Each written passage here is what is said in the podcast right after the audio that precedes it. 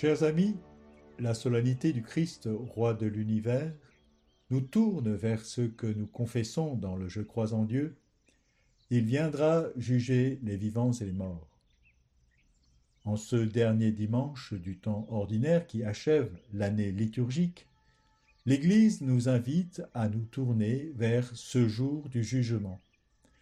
Ce jour viendra certainement, puisque Dieu l'a annoncé. Alors en quoi consiste ce jugement? Il séparera les hommes les uns des autres. Ce verbe séparer renvoie à l'œuvre de la création.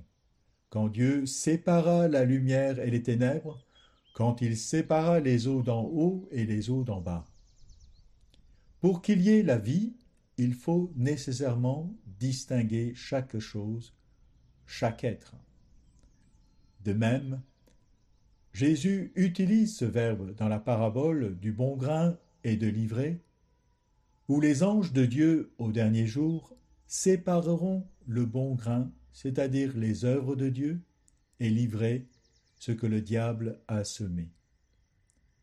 En ce monde, bien et mal, bons et mauvais sont mêlés. Mais au jour du jugement, Dieu va séparer le bien, l'amour, la miséricorde, la bonté, la justice et le mal, la haine, l'indifférence, la méchanceté, l'injustice. Ce qui l'amènera finalement à séparer les justes avec les méchants. Or, les justes et les méchants sont jugés par rapport aux œuvres de miséricorde, ceux que vous avez faits ou non à ces plus petits. Ce qui est frappant dans la parabole de Saint Matthieu, c'est l'ignorance des justes comme des méchants. Comment se fait-il qu'ils ne reconnaissent pas le Christ? L'ignorance des justes et des méchants ne sont pas de même ordre. Les premiers ignorent que lorsqu'ils ont fait le bien aux plus petits, ils l'ont fait à Jésus. Parce que l'amour ou la miséricorde qui les anime est totalement désintéressé.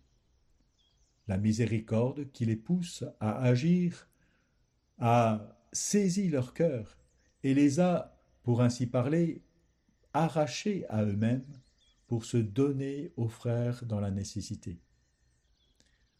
Ils ne se regardent pas faire le bien, et donc ils ne comptabilisent pas leurs œuvres de bonté.